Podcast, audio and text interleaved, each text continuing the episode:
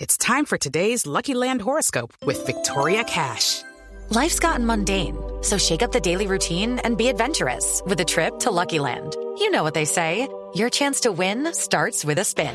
So go to luckylandslots.com to play over 100 social casino style games for free for your chance to redeem some serious prizes. Get lucky today at luckylandslots.com. Available to players in the U.S., excluding Washington and Michigan. No purchase necessary. VGW Group, void or prohibited by law. 18 plus terms and conditions apply. La voz no viene, persa manda a de, decir, la vamos voz a persa hablar. de Mariquita no, está ahí, pero no la he escuchado hoy. Sí, yo Está estoy en la listo peluquería, está en la peluquería. ya. Sin cassette.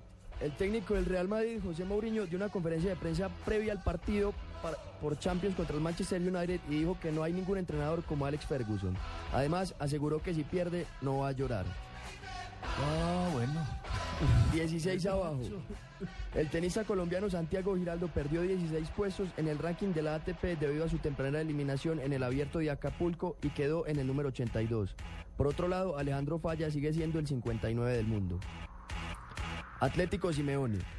Natalia Simeone, hermana y Representante representante un del... equipo así ahora. Atlético Simeone, sí. Atlético Simeone llama un equipo nuevo, papá. Ah, bueno. Ah, Natalia Simeone, hermana y representante del técnico del Atlético de Madrid, ya está en esa ciudad para renovar el contrato del Cholo con el equipo colchonero. En un principio, Sim- Simeone renovaría hasta 2017.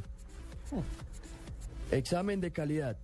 El tenista español Rafael Nadal, quien hoy jugará un partido de exhibición contra Juan Martín del Potro en Nueva York, aseguró que el Indian Wells, que empieza esta semana en California, será una gran prueba para ver cómo está su rodilla. pero sonría, niño.